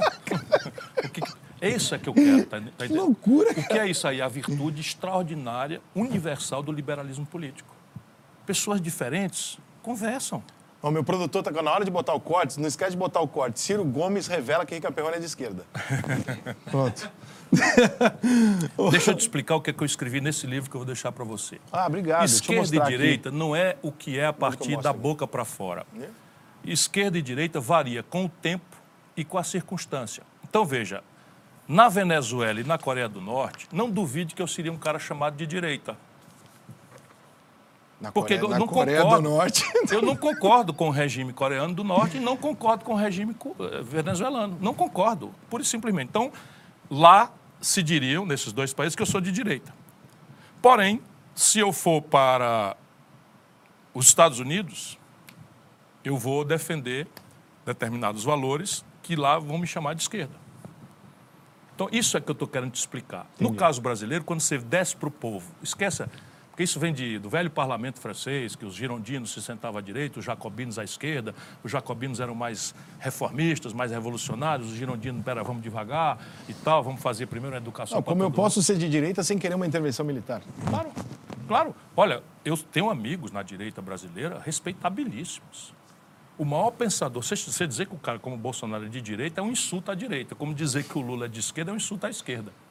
Olhando, qualquer intelectual minimamente qualificado sabe o que eu estou falando. Não, não é meu caso, eu não sou Não, intelectual. não, não, não, político. não, mas você tem a intuição correta e você tem a, a genuína vontade de, de- de conversar com diferentes. Dá para revelar que você está me fazendo perguntas Sim, porque que não teoricamente quer, não, podiam não me dá mais constranger. ficar se pegando na porrada, meu. Quem não, tem não tá dando. Tem cabimento Ninguém aguenta isso? mais, Ninguém aguenta mais. Pronto. É isso que eu queria, já ganhei a noite. Então, Eu, eu assisto, eu assisto, por exemplo, cara, sabe o que, que me, me, me deixa incomodado? Assim, é, eu, eu sou um cara é, direto na hora de falar e às vezes, como você, às vezes passa uma imagem meio grosseira e tal. Mas assim, é, é muito chato chegar num ponto onde, por exemplo, eu amo o Fábio Porchat. Eu, amo também, o trabalho do. Fábio Porchat. Eu acho ele um gênio. É muito bom mesmo. Eu morro de ir com aquele filho da puta. E o Adnei, hein? Eu diria meu irmão, fizemos um programa de rádio aqui Jura? anos, juro. Cacete, que privilégio. Deve estar assistindo, inclusive, porque eu falei com ele, Ah, mandei é? aqui pra ele, deve então, estar assistindo. Um abraço pra ele, eu sou fã demais. Tu viu o que, que ele fez? Do Botafogo? Ave Maria. Não. Agora. Ah, que ele imitou o Temer. Cacete, porque saiu o áudio do Bolsonaro. Ele é o único cara que me imitou na vida até É, hoje. e a mim é uma coisa impressionante. É igual. mas ele fez o seguinte: o Bolsonaro fez uma gravação pedindo para os caminhoneiros parar. Ele fez né? outras com o Aí a turma achou que era ele. A turma achou que era ele. Ele fez outra dizendo que era o Bolsonaro, mandando os caras dançar Macarena. Eu vi. Ele é muito bom. É muito bom. Mas chega num ponto, cara, que eu tô lá assistindo, lá vendo lá o negócio, é, e aí eu falo assim, poxa, eu gosto pra caralho do eu assisto tudo que ele faz. Só que o, o movimento político é tão radical, contrário e tal, eu falo, porra, eu não quero, não quero mais gostar dele, eu não quero mais ver, porque... E aí o cara que você gosta da música, de repente você começa a não gostar da música do cara porque o cara tá do lado, do lado oposto e os dois lados se pegando na porrada, aí você não consegue chegar e falar... Ciro, juro pra você, eu escrevo no Twitter assim, eu achei pênalti do Flamengo. De 100 respostas, 20 são bolsonarista filha da puta. Você não sei o que do Bolsonaro, não sei o que do Lula, não sei o que do. Eu falo, gente, o que, que tem a ver o cu com as calças? É pênalti. É, é o juiz, meu compadre, é o VAR, não tem nada a ver com. Claro. Não, não tem condição mais. Mas isso foi criado por essa armação que está aí. porque Quem é de interessante pros dois. É claro. Um se segura no outro. São Sim. os dois lados de uma mesma moeda. Lula solto é ótimo pro Bolsonaro. Não, quem inventou, quem inventou essa história do nós contra eles para valer no Brasil foi o Lula e o PT. E o Bolsonaro vem pelo outro lado, a cangorra virou e agora os dois estão querendo. Não, não tem terceira via, os dois dizem a mesma coisa. Não tem terceira via, não tem nada e tal. Sou eu contra ele e tal. O Bolsonaro, ah, se não for eu, vai votar o Ciro, aí ou o Lula. Aí tá, aí o Lula disse: não tem negócio de eleição no Brasil, ou é o fascismo do Bolsonaro ou sou eu. Dessa vez não, meu irmão, não vai ser assim não. Agora, o- a pesquisa, você bate muito no Bolsonaro hoje. Muito. Ao ponto de dizer que entre ele e o Haddad você votou no Haddad e que hoje, provavelmente, entre ele e o Lula você votaria no Lula. Assim, entre o Bolsonaro e o Lula, Então, votaria no se Lula. chegar no segundo turno Bolsonaro e Lula, você vai de Lula. É, mas pelo amor de Deus, não façam isso comigo. Campanha com esses bandidos do PT eu não faço nunca mais. Tá, mas você vai votar no PT se chegar nesse extremo. Não, eu vou votar em mim mesmo. Não, depois, eu tô falando Não, não, não tem isso. Eu vou Tá. estar no segundo turno porque eu tenho a obrigação de não deixar o Brasil nessa, Aí o que, que, eu, o que, que eu não entendo? É, a pesquisa do Poder Data, por exemplo, que é uma recente que eu vi esses dias, é confiável, né? Imagina. Ou você não confia em pesquisa? Veja, pesquisa é retrato e a vida é filme. Percebe? Um, uma- um- um- três dias, seis, sete, oito e nove, quatro dias de, de setembro, Mudou o cenário, claro. mexe Sim. tudo. Mas, mas você confia razoavelmente no que, tá, Não, no que as sim, pessoas estão dizendo metodologicamente você sempre pode, mas qual é o defeito de uma pesquisa eleitoral feita dois anos antes? Como- qual é a lógica de pesquisa? Deixa eu- é, é bom que as pessoas tenham essa clareza. Como é que funciona a pesquisa? A pesquisa funciona se o universo for homogêneo. Vamos lá, pegar uma sopa. Você faz uma sopa e deixa ela no- no- em cima do fogão para amanhã. Se chegar amanhã, você não misturar a sopa, leia-se, homogeneizar o universo, você colhendo uma colherinha em cima, você vai pegar só gordura. Que a gordura vem para cima, o macarrão desce, a batata desce um pouco mais e tal. Mal comparando, estatística é assim: você amostra 2 mil pessoas entrevistadas em 210 milhões de pessoas, é, é, é razoável? Sim, é possível que seja, desde que o universo, ou seja, a sopa, tenha sido mexida. Na política, o que é mexer a sopa? É a campanha. Então a campanha entra pelo buraco da população, pelos buracos da cabeça da população, por outdoor, por, por rádio, por televisão, por slogan, por, por praguinha, por não sei o que e tal, de maneira que quando chega perto da eleição, você mais ou menos está sabendo quem são os candidatos. Aí faz uma pesquisa, Sim. é científica. Tá, mas nessa pesquisa, ela diz que você ganha do Bolsonaro e que você não ganha do Lula. Me bota no segundo turno para você ver. Não, pera. Porque eu, tô, eu vou chegar em outra pergunta. A informação que você tem via pesquisa é: do Bolsonaro você ganha mole no segundo turno. Do Lula você vai perder. Mas a pesquisa está dizendo isso. Não é ruim para você, estrategicamente, espancar o Bolsonaro e tirar ele do segundo turno? Veja, eu não faço essas coisas por cálculo pessoal. Não faço mesmo. Eu tenho um posicionamento, eu tenho uma linha. É a quarta vez que, se eu for candidato, eu serei candidato na presidência do Brasil. Então, sou tal brasileiro, não desisto nunca. né? Então, veja, é a quarta vez. Se você olhar o que, que eu ando dizendo, 98, 2002, aí suspendi para ajudar o Lula e fui candidato em 2018. Essas vezes todas eu estou falando isso. O Brasil precisa desarmar essa bomba, o Brasil precisa ter um projeto nacional, o Brasil precisa mudar o modelo econômico, o Brasil precisa mudar o modelo de governança política. O problema não é trocar Chico, Manel, Maria. Não é assim que se escolhe candidato. Mandar estagiário para a presidência da República é um desastre. Sabe, pessoas que não são honradas, não são, não são competentes, não conhecem o país, vão para lá, ficam comendo pela mão dos outros, são enganados. Até o Bolsonaro não sabe de resolver nenhuma parada. Aí vocês, corrupção, a maior do- a história do mundo, meu irmão. Corrupção 3.0 está acontecendo no governo Bolsonaro. E eu duvido até que o Panaca saiba. Olha o que, que eu estou lhe dizendo, como é grave. Então, veja, o Paulo Guedes Eu não ouvi isso fazer os 10. é, é- é meio antigo, mas veja, o Bolsonaro vendeu ativos do Banco do Brasil de 3 bilhões e 700 milhões de reais por pouco mais de 300 milhões para um banco. Sabe quando foi acontecer isso? Desde Dom João VI, que criou o Banco do Brasil, nunca. Eles pegaram a, a- a BR Distribuidora, venderam para a iniciativa privada pelo preço de varejo das ações. Quando qualquer boboca sabe que quando você vende o controle, as ações aumentam até 200%, dependendo da forma. Então não é uma estratégia sua, você está fazendo porque realmente Eu você falo que eu acha preciso- e... eu preciso denunciar o e que tá aconteça errado. o que acontecer. Claro, E- claro. Porque eu estra- respeito os eleitores. Acabamos de falar aqui, 70% do eleitorado votou no Bolsonaro, são meus irmãos. que estrategicamente seria melhor para você manter o, o- levar o Lula ao segundo turno, né? O Bolsonaro ao segundo turno. Se eu for ao segundo turno, eu ganho, eu ganho bem de qualquer um dos dois. E As pesquisas já Você revelam acha um que existe a dois. possibilidade de não ser os dois, nenhum dos dois? Eu tenho segurança que não será. Não, não. Contra você, por exemplo. Vamos supor que você chegue no segundo turno. Nenhum dos dois Duas ganha. terceiras vias. eu você ou acha? qualquer outro. Qualquer eu- outro que chegar contra Lula, o Eu- Bolsonaro ganha. Ganha a eleição. Para você ver como as, as pesquisas revelam um retrato. O que está acontecendo no Brasil real? Que a pesquisa pega o retrato disso, mas é um filme que está acontecendo. Bolsonaro tirou 58 milhões de votos, em números redondos. baseado na denúncia de corrupção do PT, na proposta de, de uma guerra cultural que restaurasse a moralidade da família e tal, e na ideia de modernização econômica liberal com Paulo Guedes, blá, blá, blá, blá tal. Mentiu, mentiu e mentiu, né? Mentiu, mentiu, mentiu e tal, e aí está desmoralizado. Hoje, na melhor pesquisa, ele tem 24 milhões de votos. De 58 para 24 milhões de votos. Isso é real. Ele está caindo. Pode voltar? Muito improvável. Porque quando você fere a persona política de alguém na fundação, não recupera mais, porque as pessoas estão descobrindo que foram enganadas. Portanto, o nosso povo não é culpado, nosso povo é vítima. Vítima da enganação de político. Infelizmente, nós vivemos de, de, nenhuma, de, de, nenhuma novidade, de, né? de encantadores. O Lula é outro grande mentiroso, um grande mentiroso. E agora quer que todo mundo esqueça que ele impôs a Dilma e que a Dilma desastrou o Brasil. Só que nós vamos recuperar tudo isso, mostrar É, os chamam números. o Temer, falam do Temer como se o Temer tivesse aparecido lá de do nada. Quem botou foi ele. Ele, pô. Lula, botou. E eu esculhambei na época, pessoalmente e depois publicamente. Vamos Mas no em que, que momento que você rachou com o Lula? Porque você foi ministro no dele, primeiro você mandato- no Em que primeiro- momento você e ele saíram na porrada? Não, Teve isso? nunca saímos na porrada. Não, na porrada que eu digo é, é- Mas eu nunca... eu- Veja, o que é que aconteceu? Eu fui candidato a presidente em 2002, então eu Uhum. nunca fui do PT, Sim, sim. sabe? Fui candidato. E o povo brasileiro me deu um quarto lugar naquela eleição. E eu, então, no segundo turno, votei no Lula, que era Lula contra Serra.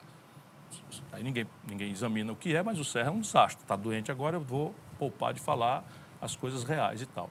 Então não tenho erro, votei e, e fui embora. Fui tirar férias, exausto, cansado e tal, porque é uma campanha muito exaustiva. A Lula me, me liga, rapaz, o Brasil está ferrado, o problema é para todo lado, você sabe que eu tenho dificuldade aí com a minha tropa, não sei o quê, se eu preciso de você. A gente se conhece há muitos anos, venha para cá me ajudar. Não, Lula, não quero não, é muito diferente. Não, não, não, mas não sei o quê, mas não, tá, tá bom, então eu vou. Aí fui para lá com a condição, eu não aceito nomeação política, eu não aceito, eh, enfim. Ele, tudo bem, tudo bem, tudo bem. E a minha condição é fazer o projeto São Francisco para resolver o problema de abastecimento da água do Nordeste, que é um compromisso de vida meu. Combinado. Fui, fiz, aí explodiu o escândalo do mensalão. Eu não sou rato, eu não, não, não abandono o barco, aguentei firme ali. Aguentei firme, aguentei firme, aguentei firme. Quando acabou, meu irmão, eu estava contando os dias para sair. E saí nunca mais. Não, mas peraí, peraí. Nunca mais O- participei o- do governo. Não, não, não ser rato é não sair nem quando está errado? Não, eu achava, como tinha, tenho segurança até hoje, que ele não sabia. Não Você acha que o Lula não sabia do Do mensalão? mensalão, não. Mas assim, não sabia o modo Lula de ser. O que é o modo Lula de ser? Os políticos, pai, me dá uma grana aí, me dá uma grana aí, chama Zé de Seu, resolve sair. Entendi, tá. E, e não pergunta como foi. Entendi. Percebe? Porque ele tem essa esperteza. Então ele, ah, eu não sou corrupto. Ok. Mas a tarefa de um homem de Estado é não roubar e não deixar roubar. E o Lula não é que ele deixou roubar, ele loteou o governo para roubalheira. Loteou mesmo. Que O disse, o Lula para você é ladrão também. o Lula não é honesto. Mas definitivamente. Então ele é deveria estar na cadeia. Não com esse tipo de procedimento que ele Mas teve. com os próximos aí, porque ele ainda tem se, 10 se houvesse né? justiça no Brasil, ele tinha que pagar. Ele tinha que estar na cadeia. Tinha. Mas o Moro transformou o Lula, sabe, no inocente de Araque. Porque o tribunal, ele mente que foi inocentado, o tribunal não Acho que inocentou. tem o risco do Lula ser julgado por um dos Tem. outros processos até a eleição Tem. e voltar a ser preso? Tem, tem. E não poder disputar a eleição? Tem pelos mesmos. Olha, olha a Mas os tragédia. mesmos, essa semana, alguém escreveu, saiu Olha- uma notícia de que é, Não. vai prescrever e tal. Não, vai prescrever. Então ele não vai ser julgado pelo, pelo, pelo Mas- que o Moro prendeu Mas depende da velocidade. Então, veja, o procurador, um dos processos, o procurador já fez a denúncia de novo no Distrito Federal, porque vamos esclarecer para as pessoas. Os leigos não, não sabem que o Lula não foi absolvido, não foi inocentado como Não, foi anulada a condenação. Anular É. o processo, não é a condenação, não. Anular o processo porque o Moro pro- produziu as nulidades. A- Até porque ele não foi só o Moro, ele foi em outras instâncias e perdeu em todas. Sim, então anular o processo na origem. Sim. Aí o que, que acontece? Ele foi absolvido? Não. O tribunal mandou começar tudo de novo. E como é que começa? Uma denúncia. Então já aconteceu a denúncia. Aí a juíza que recebeu a denúncia não, não aceitou a denúncia. O procurador recorreu, é onde está hoje. Se o tribunal mandar, que é o tribunal regional, mandar, abre tudo e começa de novo. Primeiro ato, interrogatório do Lula. Tudo de Aí novo. começa tudo de novo. Puta, é o Brasil aguenta isso. é Congonhas lotado. O Brasil tudo. aguenta isso? A minha pergunta é essa. O Lula é um irresponsável. Ele não tinha direito de fazer isso com o Brasil. Percebe? Puta, que vai começar tudo de novo. Rapaz. É O que você acha desse negócio do pronome neutro, essas coisas? Eu acho uma violência contra o português que é uma, linda, é uma língua linda. É. Feliz de ouvir isso de um cara mais à esquerda, porque Não, rapaz, outro dia eu fa- falei que eu acho mas- que isso é desnecessário. O cara, Não, o desnecessário cara falou não, Você tem que não- evoluir. Eu falei, eu? Não, peraí. Nós temos que ter uma atitude de respeito à diversidade. Exatamente, mas eu preciso mudar a língua por causa Não disso? pode. A não ser que a língua mude, porque a língua é, ela é construída no, no, no dia a dia, mas ela só vira ah, uma coisa que a gente possa usar e colocar no dicionário e escrever um texto quando um acordo, e nós somos um, um país de uma comunidade de língua portuguesa, acertar que esse acordo foi feito. E há uma forçação de barra que não é necessária. Também acho. Não é necessária. Porque isso, no limite, é um, é, um, é um debate que assusta pessoas por outras questões. Você, você aceitaria aquela famosa conversa de que vamos botar uma lei que todo político e sua família só pode usar transporte público, escola pública e hospital público? Eu não tenho nenhum problema com isso, mas isso é uma bobagem. Por quê? O- o- porque não é. Veja bem, a renda que a gente tem nos permite pagar escola particular e pagar plano de saúde. 10% da população brasileira, 20% da população brasileira, 30% da população brasileira, já perdendo a qualidade do plano de saúde da escola, podem fazer isso. E você pode fazer isso como adjetivo, mas isso não é o que nós estamos buscando. Mas seria uma garantia de que vocês não iam roubar e fazer merda com isso. Sim, mas a questão básica é essa. Por que, que a gente não, não garante uma boa, severa e ágil cadeia para quem roubar? Essa é a questão. Cadeia uma boa, Brasil. severa e cadeia ágil cadeia. Brasil, senhor. Sim, meu irmão, e nós vamos aceitar isso? Eternamente? Porque, de fato, você tem razão. A justiça hoje, se você tiver um bom advogado e ficar fazendo uma chicana com coisa, só no Brasil, que eu, eu sou professor de direito, existe quatro graus de jurisdição para crime comum. A justiça no. Brasil é muito difícil, cara. Isso não existe, tudo bem. Mas veja, ao invés de você decidir isso do jeito que foi, você faz um puxadinho, a pretexto de atender esse reclamo que você acabou de expressar aqui. Então vamos fazer o seguinte: vamos botar os filhos do político obrigado a tal, isso é inconstitucional, mas se for, nós vamos garantir então que as escolas públicas vão ser boas. Isso é uma bobagem. Não, não- não- as escolas Ah, podem não ia ser boas. botar teu filho numa escola ruim. Pergunta, Você se ia lá no Ceará, pergunta se no Ceará as escolas não são melhores. Eu fui, eu fui educado na escola pública, meu irmão. Mas você não se submeteria a essa, essa regra que é discutida? Não, a questão é, eu posso fazer essa opção. Se a regra existir, eu posso fazer essa opção. Mas eu, Ciro Gomes, fui educado, a maioria esmagadora da minha educação na escola pública. E vim do interior do Ceará, Você da ganhou a escola... eleição do presidente no Ceará, né? Ganhei. Todas. Todas. E olha, não tem uma rádio, não tem uma TV, não tem uma empresa, não tem absolutamente nenhum interesse e nós somos uma coalizão em que o governador é do PT. Vai começar a troca de pedra. Vamos lá, porque... vamos não, lá. não, não, minha, não minha. Vai começar a troca de pedra porque vai chegar a eleição. Sim. Então, por exemplo, hoje o Lula só atira. Ele vai passar a receber. Ah, hoje você só atira e vai passar a receber. Porque vai começar a trocação de pedra porque vem a Eu me eleição. garanto, não tem problema. Tudo o certo. Lula vai se esfarear. Mas vai começar essa. Exatamente. O Lula tá lá com 50% de popularidade, ninguém tá jogando na cara dele tudo que ele fez. Vai começar a ser jogado e vai haver uma, uma questão e tal. Até certo ponto isso é necessário, concorda? Claro, claro. Dois pontos que eu queria saber. Primeiro, você acha que tem a possibilidade de os dois chegarem impossibilitados de concorrer à eleição? Um por um Você está eventual me pedindo impeachment. um palpite. É um palpite. Você está me pedindo preso? um palpite. Eu não acho que haja tempo hábil, mas vou lutar muito para que haja, para se fazer o impeachment do Bolsonaro. Acho, entretanto, que ele não participará das eleições. Por ele. Por ele. Temo uma, uma tragédia, gostaria que não acontecesse, mas Você acha que podem matar o Bolsonaro? ele se matar. Ele se matar. É, a psicologia dele é de um paranoide. E ele chegou num ponto em que agora ele está apavorado de ele e os filhos serem presos e tal. E tá você acha que se ele se matar, deixar uma carta e falar eu fiz isso porque eu não aguento, porque não sei o que, não sei o que lá, ele vira um herói. cria uma comoção no país. Cria uma comoção no país. Não, não o suficiente, porque ele não tem um legado. O Getúlio se matou e o Getúlio tinha um legado, em que ele escreve uma carta de testamento, sóbria, mas fala claramente o que ele estava defendendo o Brasil, defendendo os trabalhadores, e por isso foi levado ao sacrifício, da denúncia vazia, não sei o quê, papapá e tal, e mexeu com a população de um jeito tal que ele estava com muita dificuldade e, em 55, se elegeu o Juscelino, que era um aliado dele. Né? É, mas, enfim, eu não quero pensar nisso. Eu Não, quero, eu não tinha eu pensado quero- nisso, Eu, é- quero, eu não quero pensar nisso. Eu- eu- o que eu estou te dizendo é um palpite, mas é baseado na minha profunda intimidade com a história brasileira. Sim, sim. A história do Brasil, Rica, não é uma história de normalidade. Só três presidentes na vida moderna, do presidente Dutra para cá, terminaram o mandato. Só três. É, Que loucura, né? Fernando Henrique, Juscelino, Fernando Henrique e Lula. Qual é a característica desses três homens? A capacidade de dialogar, de amaciar, de trazer perto, até de subornar, sabe, de trazer os três. O Lula não fez o mensalão, o Fernando Henrique Sim, sim. fez a reeleição, tudo na base de compra de voto, não sei o quê, o Juscelino passou, mas trazer ali perto.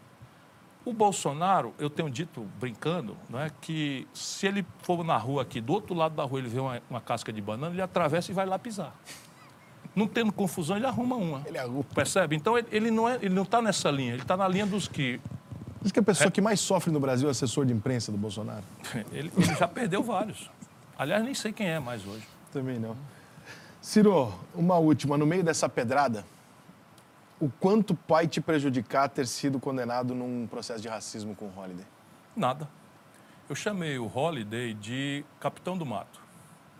Você sabe o que é Capitão do Mato? Capitão do Mato era um escravo que, subornado ou humilhado pelo dono, perseguia os seus irmãos. O Holiday assume, lá na Câmara de São Paulo, e propõe acabar com o Dia da Consciência Negra. Depois propõe acabar com as cotas, que nós discutimos aqui, sendo ele próprio negro que deve sofrer discriminação de todo tipo. Então, para mim, ele se comporta como um capitão do mato. Tem algum crime nessa, nessa opinião? Não, não, independente, eu não vou julgar se tem ou não, mas é, você sabe que vão jogar na sua cara que existe uma condenação e que é assim, ó, o Ciro Gomes foi racista. Eu nunca fui racista. Mas vão falar isso e você não vai poder nem reclamar, porque Claro que existe uma, poder- uma Não, regra dizendo eu fui que... condenado de forma injusta. Então, mas vão usar isso contra E você. eu vou explicar o que eu acabei de fazer. Você acha que isso não vai te fazer mal? Não, não faz mal. Não faz mal. E por último é o seguinte, irmão. Eu tenho 42 anos. Eu nunca fui numa urna na minha vida. Olha que bosta. E votei em quem eu queria. Nunca. Eu votei sempre contra o outro. Nunca na minha vida eu votei em quem eu queria. É? É, talvez eu tenha que fazer isso de novo. Eu nunca votei na esquerda. Mas, mas faça um favor para você mesmo. Não, você vai fazer. Ah. Me convence a votar em você. Não em mim, não. Porque Não, se, eu quero que você me convença. eu vou, eu Você vou tem que convencer um monte de gente, me convence. Se eu for candidato, porque eu não posso me assumir candidato, porque eu não fui escolhido ainda por convenção, Hum. mas assim, me dê seu voto, me dê uma oportunidade. A única coisa que eu posso dizer, veja a minha vida. Olha só, me deu uma oportunidade. O último que pediu foi o Pablo no ataque não. do São Paulo. Não acerta um gol aquela Não, porra. Eu quero argumentos. Mas peraí um pouquinho. Eu- estava eu tava completando o argumento. Me deu uma oportunidade, por quê? Porque eu sou honrado. Hum. 40 anos de experiência, nunca fui processado por corrupção em nenhuma oportunidade.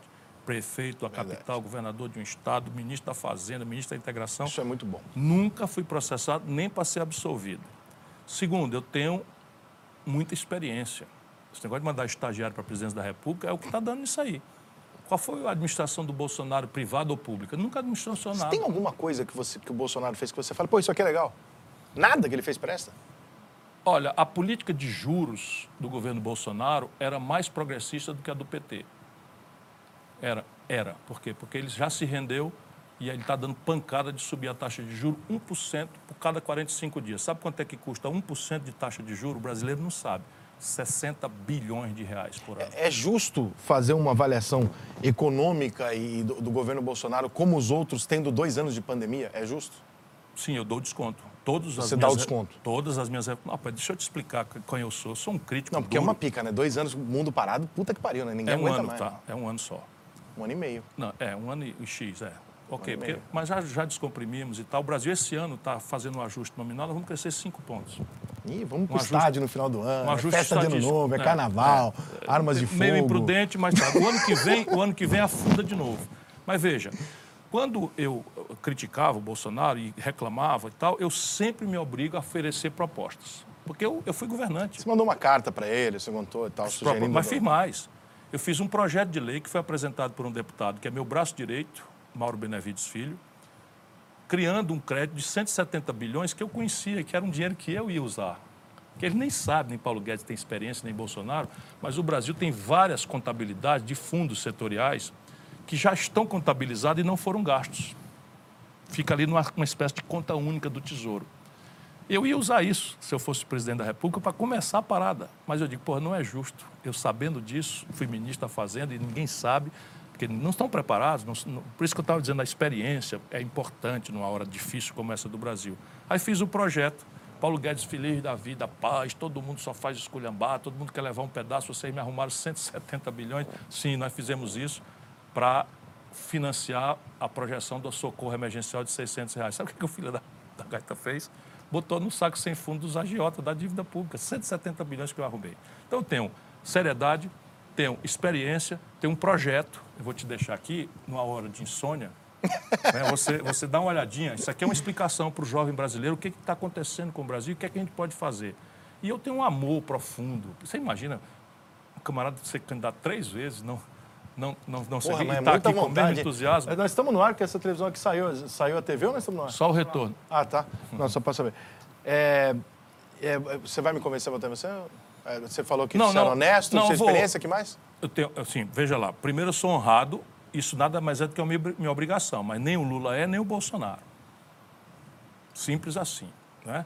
Eu tenho experiência em cargos importantes, executivo, fui executivo privado na Companhia Siderúrgica Nacional e tal, e eu tenho um projeto, aqui tem umas ideias, de onde é que vem o dinheiro, quanto é que custa, como é que faz, etc., como é que faz na política e na economia.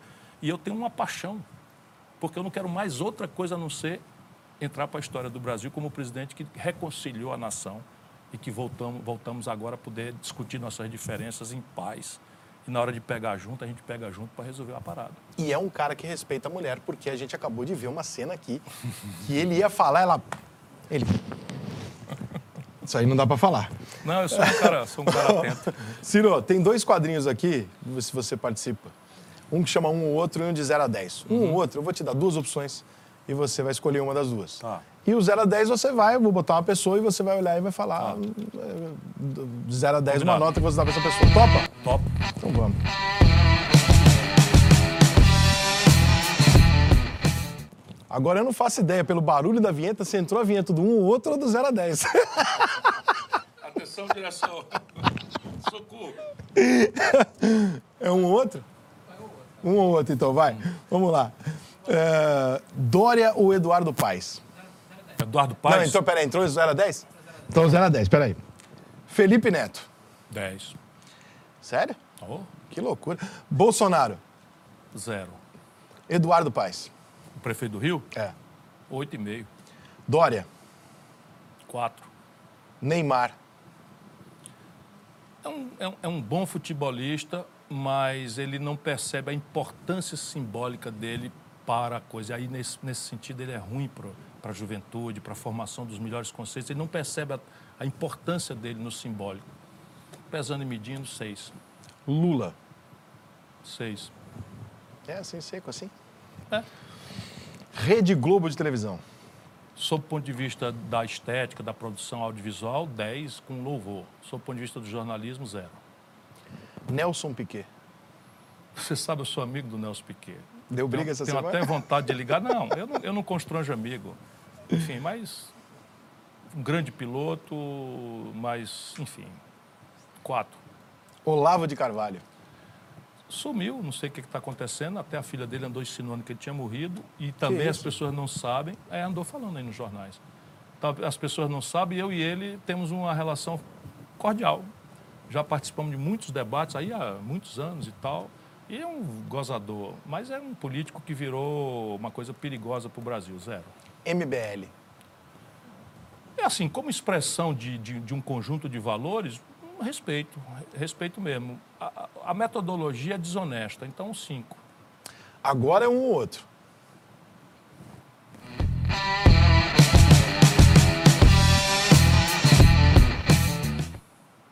Eu vou atender o convite deles, vou agora, dia 12, a Vai manifestação, vou lá na Ah, legal. Paulista. Dória ou Eduardo Paes? Paz aqui, o Eduardo É, Paz. Eduardo sem Paz, uma vez, duas vezes, três vezes, quatro vezes, cinco vezes, dez vezes, mil vezes, perguntar de novo, Eduardo Paz de novo. Lula ou Moro? Vale morrer? Não, tem que escolher. Lula. Rio ou São Paulo? Olha, cara, eu morei no Rio 18 anos, eu amo essa cidade. É agora. Ah, Rio. Socialismo ou comunismo? Socialismo, porque é possível você buscar a igualdade garantindo a liberdade. Senna ou Piquet? Ayrton Senna do Brasil. Globo ou Record? Globo. Glaze ou Zambelli? Aí, meu irmão, francamente. Aí é. Não, não, não tem força humana que me faça escolher entre coisa ruim e coisa pior. E agora, para não complicar você, deixar você numa situação super à vontade de um pré-candidato, Grêmio ou Inter? Grêmio Inter, Grêmio. É, sim, na caruda mesmo, mas na lata, mas vou explicar pros, pros, pros, pros, pros Eu achei colorados. que ele ia dar uma pipocada não, vou nessa. nada, eu não, eu não tenho esse estilo, não. Sabe o que é? O presidente do Grêmio é meu chapa, meu camarada. Romildo? É, o é um Romildo é, é monstro, meu um chapa, meu presidente. camarada, um administrador sem par e, se depender de mim, é candidato a governador do Rio Grande do Sul. Olha aí. Fortaleza ou Ceará? Agora Guarani é de muro. Agora Sobral. É muro. Ah, agora é muro. Sabia não, que agora não, não era é muro. muro. Eu sou torcedor do Guarani de Sobral e estou vibrando com a, com a campanha do Fortaleza. Está em terceiro lugar, tem até tirado o print. porque Isso é tão Se, difícil. me- se eliminar o meu São Paulo da Copa do Brasil, Eu acho que vai acontecer. você- ó, Lamento bastante. Acabei de perder esse voto que me dá um trabalho danado tentar ganhar. se o Fortaleza ganhar, mas Olha, não vou o- votar em você nem no segundo O. Fortaleza está embalado. O Fortaleza está embalado. Está bem, fora, um, tá time, um time muito bom. E o Ceará está no décimo lugar do campeonato. Vai ficar no murinho, né? Não, não vou. Eu sou Guarani de Sobral mesmo. Aí, muro. Genuinamente. Mas é um ou outro com os dois que estão lá, não Ah, então com Fortaleza, pronto. vai. Fortaleza? É, claro. Ih, rapaz. E por último, MDB ou PT? Meu irmão, o PT não dá mais não. Dá não, né? O PT não dá mais não. Irmão, Abraço, adorei te conhecer obrigado, de perto. gostei muito da entrevista. Sou fã, sou fã. Rapaziada, ó, isso tudo foi produção do que vocês viram aqui durante a live, a Century aqui no, no- na Barra da Tijuca, uma das melhores produtoras do Brasil. E a gente fez hoje a entrevista aqui, espetacular. Obrigado, rapaziada. Quero agradecer vocês todos da Century por, pela- pelo, pelo novo cara tapa que a gente fez. Pela, foi o melhor que a gente fez até hoje no, no- no formato e tudo e tal. E agradecer você por um pré- um pré-candidato eh, à presidência da República vir Rica até aqui. Perrone, muito obrigado, parabéns muito. pela qualidade das questões. E a grande questão é, vamos parar de ter certezas. Vamos alimentar a dúvida, ouvir o outro, sabe? Deixar as ideias do outro entrar, ainda que você volte até a sua mesma ideia. Claro. Você fez isso hoje comigo, eu amei. Obrigado. Bom, irmão. Rapaziada, se inscreve no canal. Valeu!